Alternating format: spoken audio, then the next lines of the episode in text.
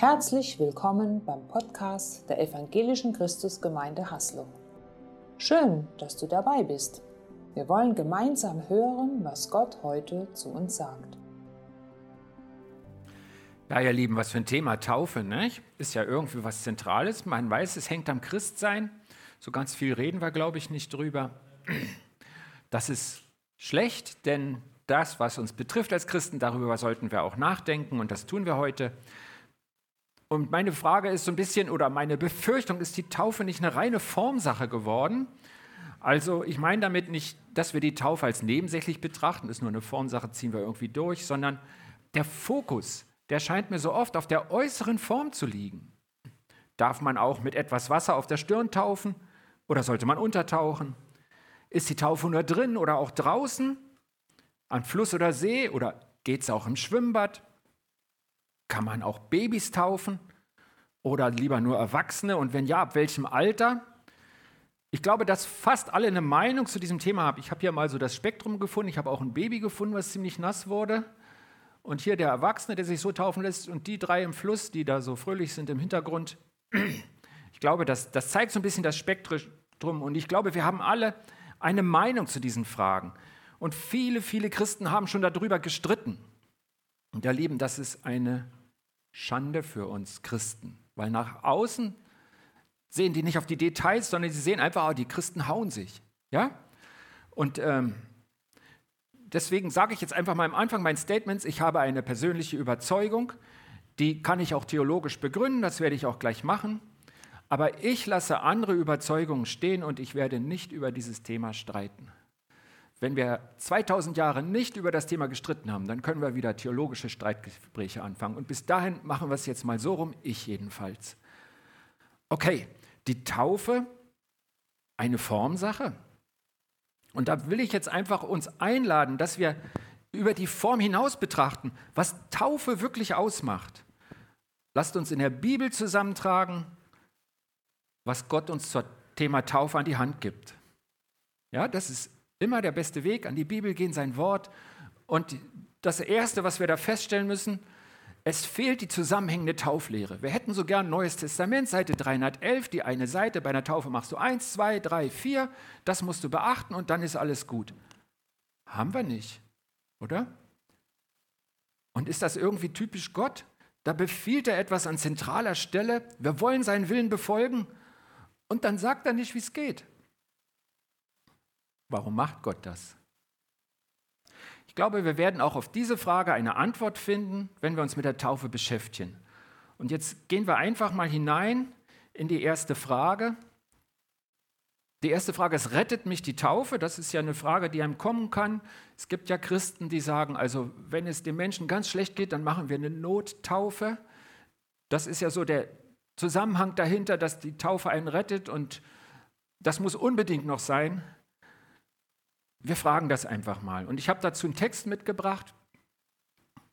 Und zwar eines, eigentlich das letzte Wort von Jesus. Als er gestorben ist, wieder auferstanden, war er ja 40 Tage bei den Jüngern. Und dann, bevor er auffährt in den Himmel, sagt er noch einige Sachen. Und das letzte, was der Markus uns berichtet, das hören wir jetzt mal oder wir schauen es uns an. Markus 16 ab Vers 15. Da sagte Jesus zu ihnen, Geht hinaus in die ganze Welt und macht die Freudenbotschaft Gottes allen Menschen bekannt. Wer glaubt und sich taufen lässt, wird gerettet werden. Wer aber ungläubig bleibt, wird von Gott verurteilt werden. Folgende Zeichen werden die begleiten, die glauben. Sie werden in meinem Namen Dämonen austreiben. Sie werden in neuen Sprachen reden. Wenn sie Schlangen anfassen oder etwas Tödliches trinken, wird es ihnen nichts schaden. Kranken, denen sie die Hände auflegen, wird es gut gehen. Punkt. Das sind die Worte Jesu nach Markus. Und wir sehen, das Hauptwort ist hier Glauben. Es geht dreimal darum. Hier, wer glaubt, dann der Ungläubige, also wer nicht glaubt. Und dann die Zeichen, die begleiten, die glauben. Es geht um Glauben. Und er nennt drei Merkmale für den Glauben. Wer glaubt, lässt sich taufen. Wer glaubt, wird gerettet. Und wer glaubt, den begleiten Zeichen. Ganz starke Zeichen. Das erzählt Jesus den Jüngern. Und ich wundere mich so ein bisschen, dass dieses Wort so viel weniger bekannt ist als das letzte Wort Jesu nach Matthäus. Das kennen viele von uns unter dem Titel Missionsbefehl. Und ähm, das ist schade, denn ich glaube, dass Jesus beides gesagt hat. Ich glaube, dass das, was in der Bibel steht, das ist so passiert. Ich glaube, er hat beides gesagt. Und ähm, wir sollten beides beachten. Das ist meine persönliche Überzeugung. Also die Frage zur Taufe. Wer glaubt und sich taufen lässt, wird gerettet werden. Wenn man nur das als Voraussetzung nimmt, könnte man meinen, also Taufe ist Voraussetzung zur Rettung. Aber wenn man den ganzen Vers sieht, sieht man, da wird etwas angefügt und dann sieht man, Glauben oder nicht Glauben, das entscheidet über Rettung oder Verurteilung. Da steht nicht, wer nicht getauft ist, wird verurteilt. Und man sieht, es hängt am Glauben, was ja auch das Hauptwort ist, worüber Jesus über mehrere Verse redet.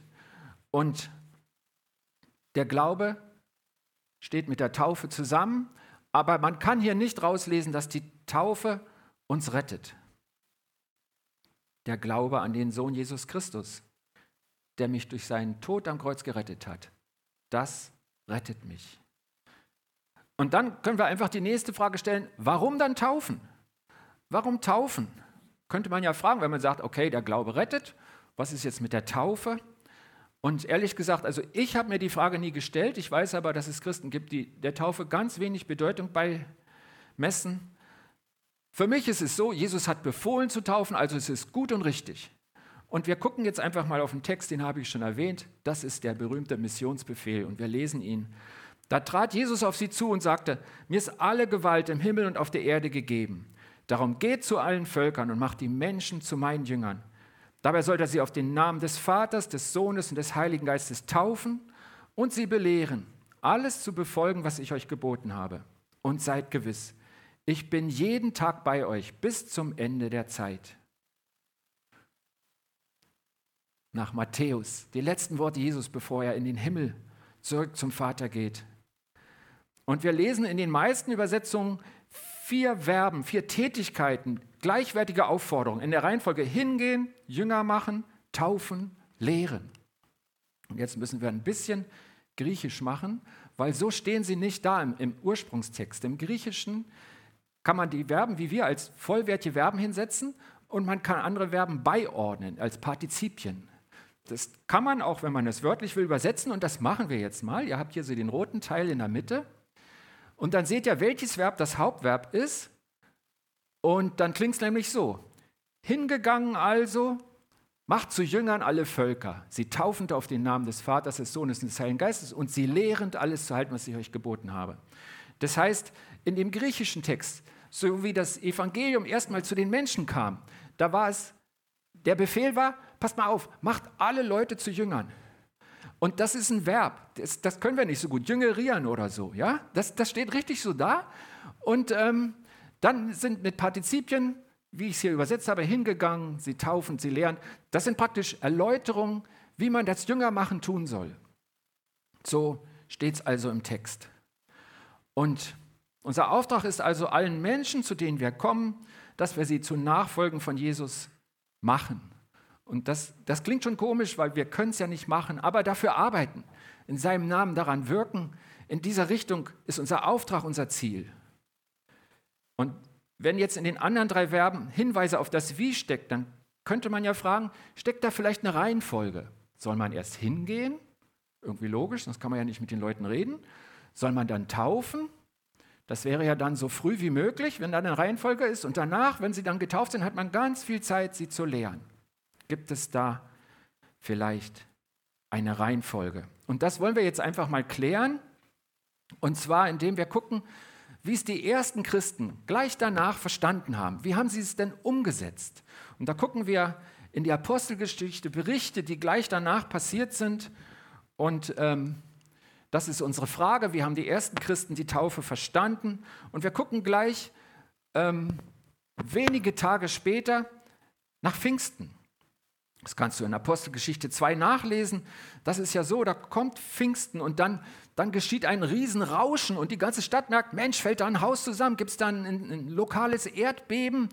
Was ist da los? Sie laufen hin, denken, vielleicht müssen wir helfen, ist da das Haus zusammengekracht? Dann sehen sie, oh nee, die geht es ja alle gut. Dann kommen sie rein und sagen, wow, die brennen, was ist denn da los? Dann sehen sie, oh, das tut denen ja gar nicht weh, die haben nämlich Flammen auf dem Kopf, könnt ihr alles nachlesen in der Bibel.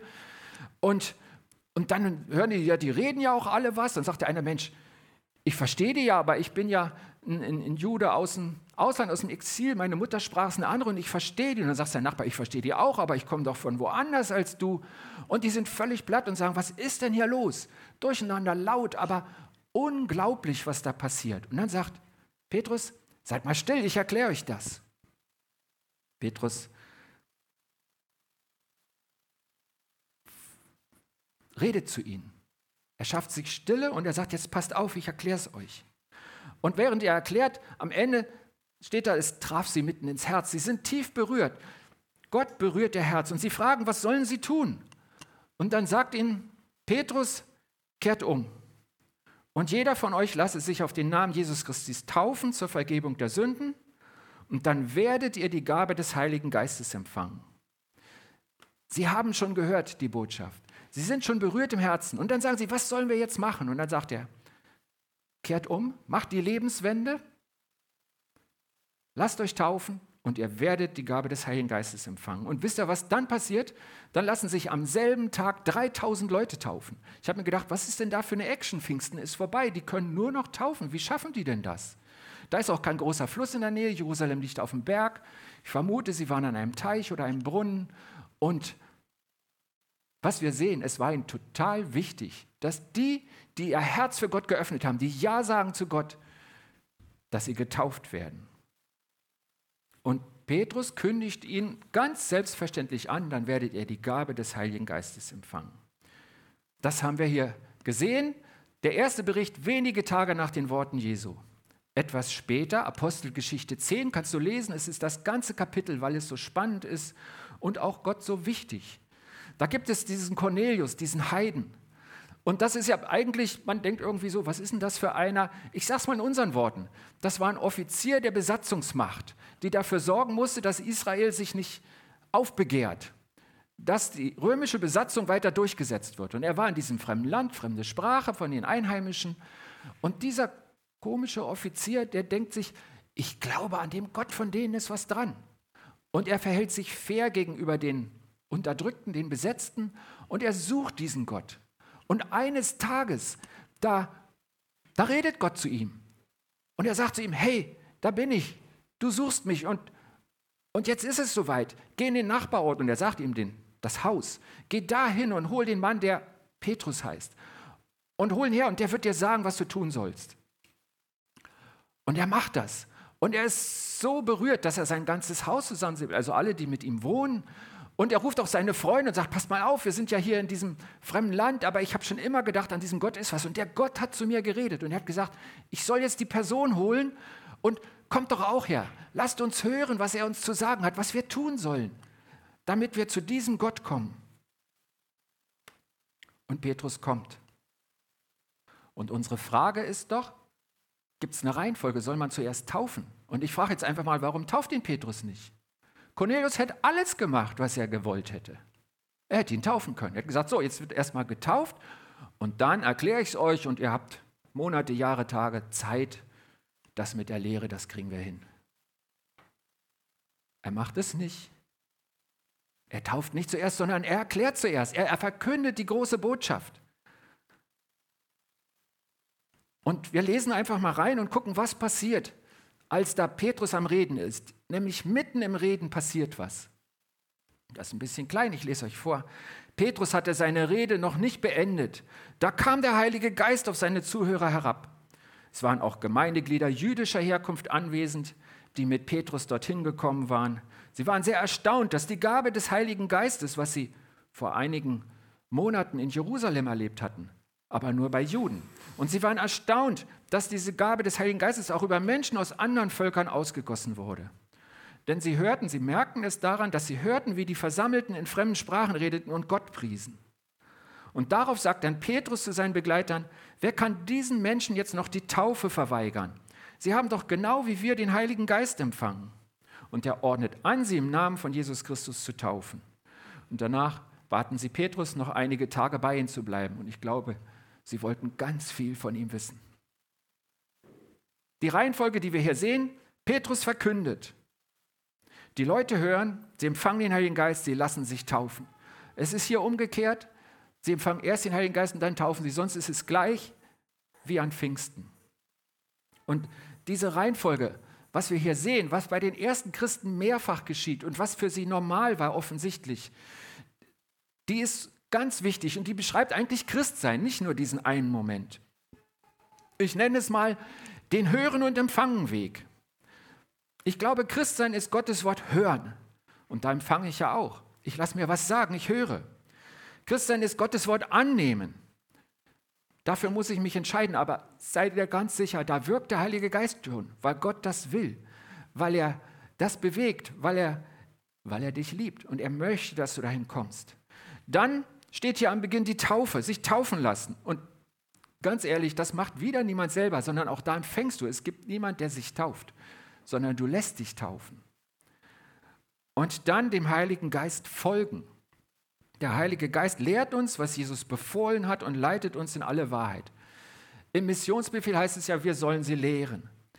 Aber ich glaube, dass Lehre letztlich eine Aufgabe des Heiligen Geistes ist. Natürlich schickt Gott auch Lehrer. Ihr hört gerade eine Lehrpredigt. Ja? Und Menschenwort wird aber nichts verändern an dir. Und Jesus hat klar gesagt, alle meine Jünger empfangen den Heiligen Geist und er wird jeden Einzelnen in alle Wahrheit leiten. Das heißt, von Gott her ist dein wichtigster Lehrer der Heilige Geist. Und deshalb ist es so wichtig, dass du diesen Hören- und Empfangenweg gehst, dass du immer wieder in dieser Endschlussschleife kommst, zu Gott hingehst und von ihm empfängst und dann weitergehst. Die große Mission Gottes, die besteht darin, uns zu ihm zurückzuholen, an ihn zu binden, nicht an Menschen, weder an Lehrer noch an andere Leute. Und dafür hat er den Heiligen Geist gesandt, und zwar sich selbst im Geist. Vielleicht kannst du den Heiligen Geist nicht so fassen. Was ist denn das? Das ist nicht so die Sonderedition, irgendwas, was man dazu kriegt, ein Turbo am Auto oder keine Ahnung, sondern das ist doch Gott selber. Wir glauben an den dreieinen Gott, Vater, Sohn und Geist. Und wenn wir sagen, wir empfangen den Geist, dann heißt das nichts anderes als Gott selber wohnt in mir. Er ist da, Gott und ich. Und das wünscht sich Gott so sehr. Das ist ihm so wichtig. Ich muss bereit sein, zuzulassen, dass Gott in vielen Schritten an mir handelt, in dieses, was ich Endlosschleife nenne. Hören und empfangen bis zum Schluss meines Christseins. Und die Taufe, die ist darin ein wichtiger, gottgewollter Schritt zu Beginn meines Weges mit Gott. Gott gibt dir in der Taufe ein Zeichen an die Hand. Immer wieder hat Gott seinen Kindern Zeichen auf ihrem Weg geschenkt. Schon im Alten Testament. Da war das Zeichen des Bundes am Himmel, dass es nicht wieder die Sinnflut gibt. Und ganz oft hat er ihnen gesagt, richte einen Stein auf zum Zeichen. Und immer wenn du den Stein siehst, sollst du dich und deine Kinder erinnern, das ist geschehen, das haben wir gemacht. Gott weiß, dass wir Zeichen brauchen und er schenkt uns Zeichen und immer hat er eine Bedeutung dran gehängt. Gott gibt uns Zeichen des Bundes mit ihm, damit wir bewusst wichtige Schritte gehen, damit etwas uns an den Schritt erinnert, auch nachher noch.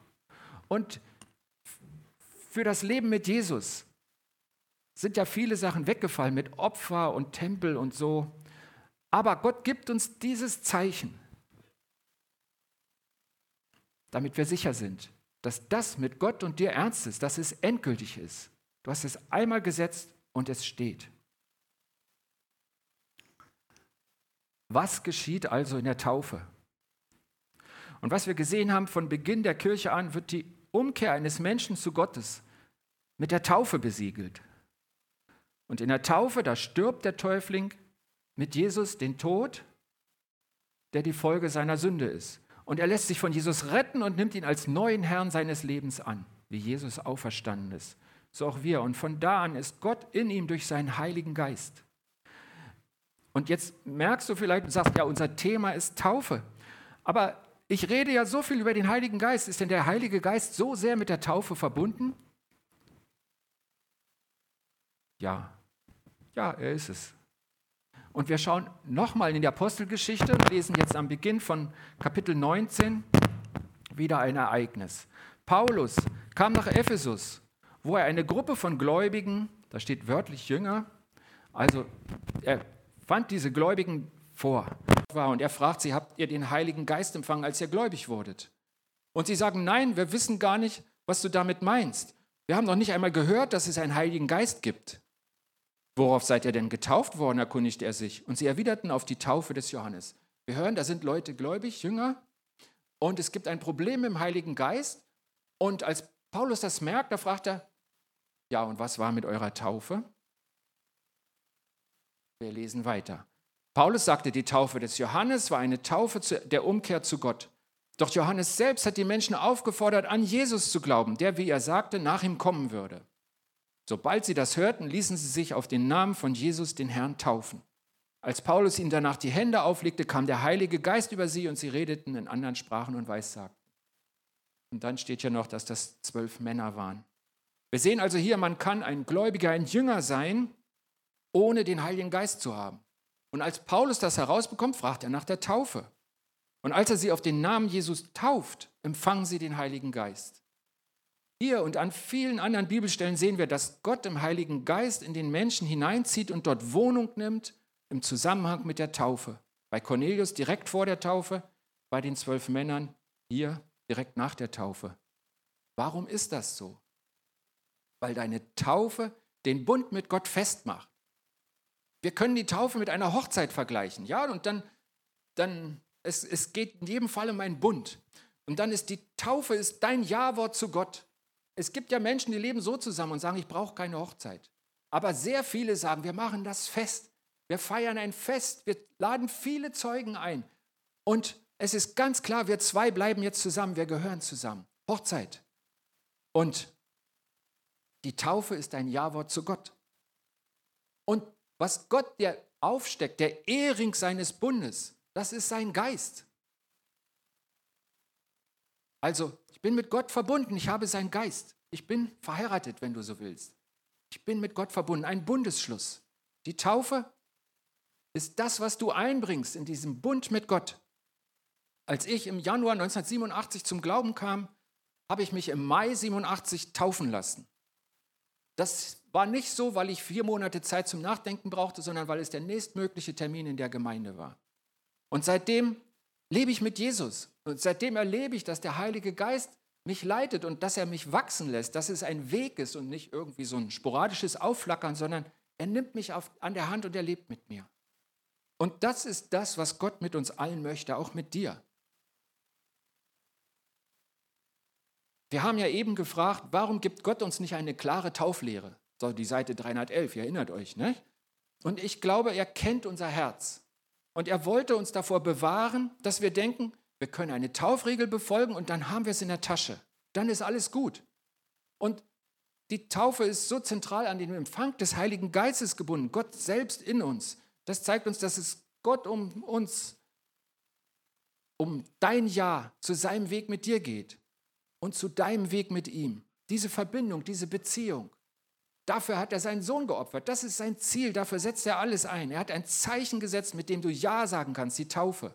Und er hat sein Zeichen dazugestellt.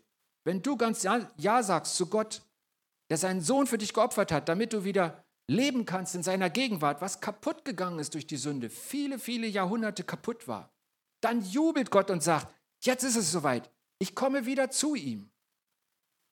Und er kommt zu dir, dieser Welt unsichtbar als Geist Gottes, und dann sichtbar als dein Vater in der neuen Welt. Einfach mal, ich glaube, Gott ist auch bei Christen, die nicht mit einer Taufe bewusst geantwortet haben auf die Erkenntnis der guten Nachricht. Ich sehe einfach, Gott lässt sich darauf ein.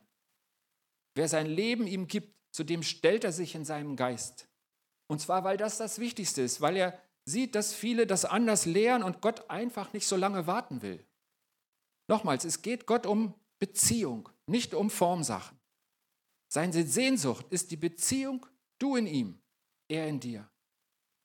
Und ich glaube aber auch, dass sich Gott über jeden Gehorsamsschritt freut, so wie ich ihn selber gegangen bin nach meiner Bekehrung. Er freut sich, wo wir tun, was er sagt. Das ist ja so ein, so ein Tipp von der Mutter Jesu, von Maria, die den Dienern sagt, was Jesus euch sagt, das tut. Ich glaube, das kann ein Lebensmotto sein. Und es ist einfach gut, wenn wir tun, was er sagt. Und die Taufe ist uns anbefohlen. Und jetzt kommen wir nochmal zurück zu diesem letzten Wort Jesu nach Markus. Das kannst du nur tun, wenn sein Geist in dir wohnt. Wie willst du das sonst machen? Wir hören, Wer glaubt und sich taufen lässt, wird gerettet werden. Und dann hören wir folgende Zeichen werden ihn begleiten. Alle, die glauben, jeden, sie werden in meinem Namen Dämonen austreiben. Sie werden in neuen Sprachen reden. Wenn sie Schlangen anfassen, da geht es, glaube ich, nicht um Ringelnattern, sondern um die gefährlichen. Oder etwas Tödliches trinken, wird es ihnen nichts schaden. Und Kranken, denen sie die Hände auflegen, wird es gut gehen. Denkst du jetzt, das ist alles zu groß für mich? Viel zu hoch? Ja, das ist zu groß. In eigener Kraft, ohne Gott, viel zu groß. Und merkst du, wie auch hier wieder an den Glauben der Heilige Geist gebunden ist, dass es ohne ihn nicht geht? Das, was Jesus ganz normal aufzählt für uns alle, was das Leben bedeutet, das schaffst du nie ohne den Heiligen Geist. Also ist das zu groß für dich? Nein, für Gottes Geist in dir ist nichts unmöglich. Und was ich mir wünsche, für uns, für mich, immer wieder neu, dass wir uns von ihm leiten, von Gott selbst in uns. Das alles bindet Jesus an deinen Glauben und deine Taufe. Wir haben die Worte von Jesus gesehen. Und wir erinnern uns daran, dass Christsein ein Hören und Empfangen-Weg ist. Gottes Wort hören, Gottes Wort annehmen, sich taufen lassen, dieses einmalige wichtige Zeichen und dem Heiligen Geist folgen. Frage dich, hast du ein klares Wort, dein klares Ja zu Gott schon gesprochen? Und hat er dir darauf geantwortet? Wir haben Frage und Antwort betrachtet in den Bibeltexten. Und gehst du den Hören- und Empfangenweg? Ist es diese Endlosschleife, dein Weg mit ihm, Christsein, was dich ausmacht? Was Gott jedem Christen schenken will? Wir hier in der Gemeinde, wir wollen in vier Wochen wieder einen Taufgottesdienst feiern, wahrscheinlich im Freien, an einem sehr gut dafür geeigneten Ort. Die Details geben wir euch noch. Ich freue mich schon jetzt auf die Statements, auf die Zeugnisse, sagen wir Christen, auf die Statements der Täuflinge, wie sie diesen Schritt bekennen, was sie dazu sagen, was sie bewegt hat. Und es wird bewegend sein. Ich denke auch gerne an unsere letzte Taufe zurück, die war hier mit der Sabine. Und ich freue mich auf das Fest, dass wir uns gegenseitig bei diesem wesentlichen Glaubensschritt begleichen können. Jemand richtet ein Glaubenszeichen auf, kein Stein, sondern die Taufe. Und wir sind 60, 80, 100 Zeugen, die ihn daran erinnern können. Und wir freuen uns mit. Herzliche Einladung auch an dich. Und wenn du jetzt Gesprächsbedarf hast, kannst du gerne zu mir kommen oder zur Sigrid Krämer aus der Gemeindeleitung. Auch die Heike Kraus hat angeboten, dass man mit ihr reden kann zu dem Thema. Rede drüber. Sprich drüber, über das, was dich bewegt, was Gott in dir angestoßen hat. Die Taufe ist keine Formsache, sondern das Zeichen der Beziehung zwischen Gott und dir. Gut, dass wir die Taufe haben. Ich bete. Jesus, ich danke dir dafür, dass du so grundsätzlich und umfassend für uns sorgst und dass du uns auch Zeichen gegeben hast. Und ich danke dir für die Taufe, diesen Moment, diesen großen Moment, wo wir das Ja zeigen, wo wir darauf antworten, dass du unser Herz berührt hast und dass du uns gerettet hast. Und wo du sagst, dann kann uns niemand mehr trennen, niemand aus deiner Hand reißen und du kommst zu uns im Geist. Vielen Dank, dass Christsein so umfassend gut ist, weil du es erfunden hast. Du liebst uns. Amen. Schön, dass du dabei warst. Sicher war etwas Wertvolles für deinen Alltag dabei. Wir wünschen dir eine gesegnete Zeit.